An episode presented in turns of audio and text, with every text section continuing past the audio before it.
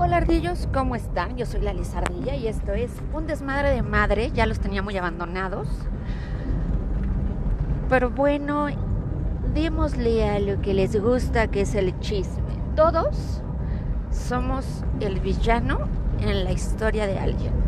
Y yo literal, literal fui la villana en la historia de un locutor de Chilpancingo que se llama Alberto Jorge. Resulta y resalta que en el año 2000, entre el 2009 y 2010, la verdad es que no tengo muy, eh, tengo un problema y entonces tengo memoria selectiva y no recuerdo si fue 2009 o 2010, 2010.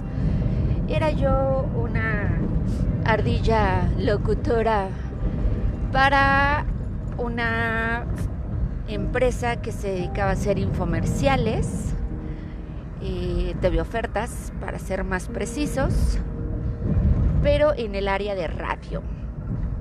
Entonces yo me tenía que conectar cada hora con algún locutor de algún lugar del país, entre ellos el querido Alberto Jorge.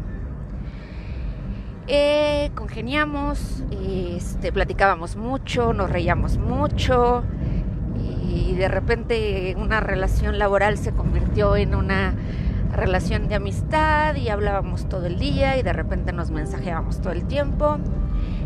Y bueno, resulta que eh, el Señor decidió venirme a visitar de sorpresa, sin avisarme, sin decirme, eh, sin preguntarme cómo estaba mi semana. El chiste es que yo esta semana la tenía un poco complicada.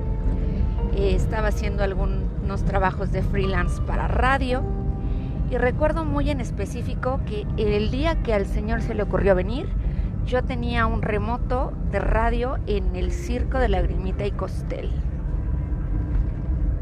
Eso sí lo recuerdo muy muy bien y luego tenía que este llevarlos después de la función del circo a tomar algo. Entonces, pues, si él me hubiera avisado, yo hubiera acomodado mis tiempos para poderlo ver, pero no me avisó.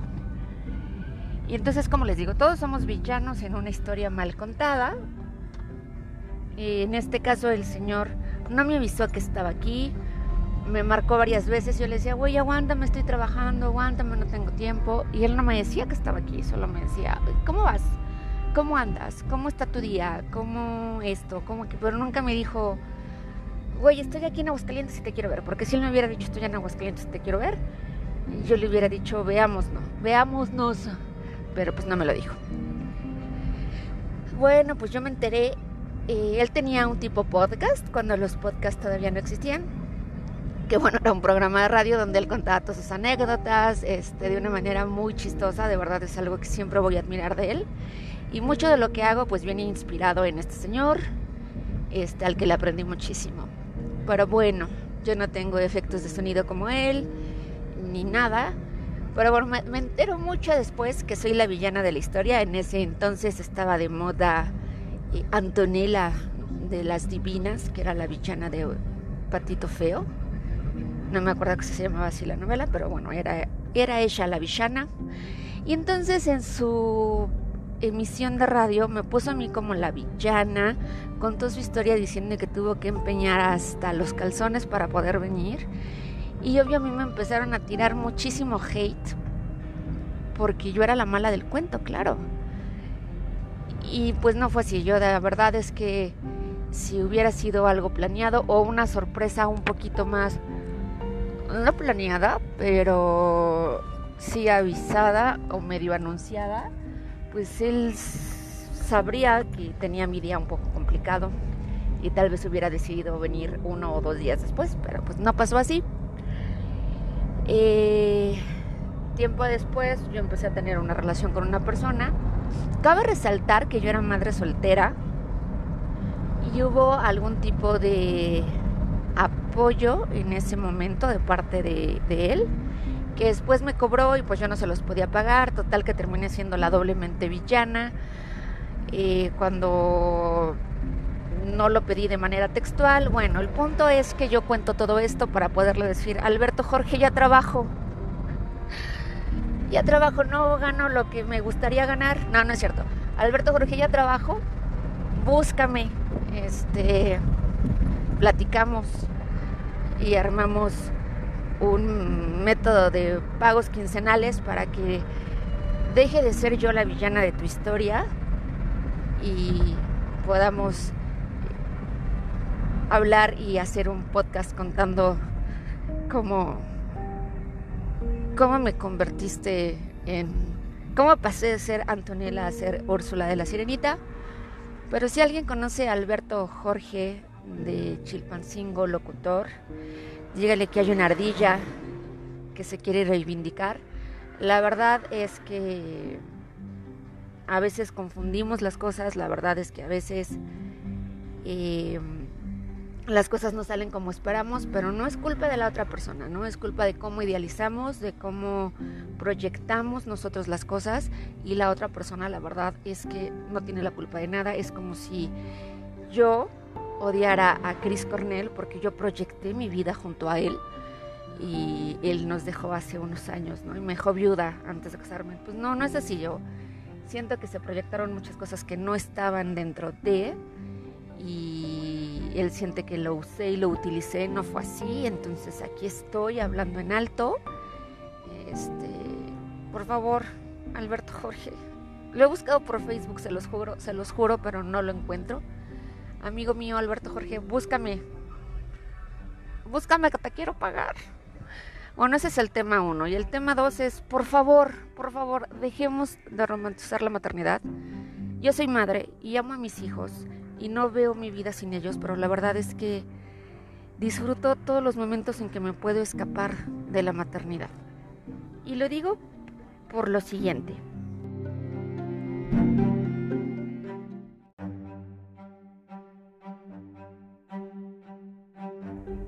Y es que la verdad son innumerables los posts donde leo a personas que tienen hijos atacando a personas que deciden no tenerlos o que postean algo sobre no tener hijos,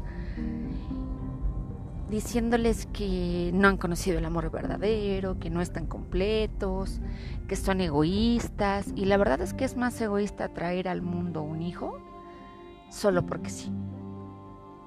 Sea, está padre, tú decidiste ser papá, eres un papá consciente, pero seamos realistas, la maternidad no es de color de rosa, la maternidad no es algo bonito, cansa, hay días en los que te quieres aventar por la ventana, hay días donde quieres regalar a tus hijos y obviamente no los regalas, te pasa por la cabeza y ves cómo los llevas en tu mente en canastita a la casa de Slim y tocas el timbre y te echas a correr, porque yo siempre lo he dicho, soy mala madre, pero tampoco soy tan ojete, los dejaría en una casa pudiente.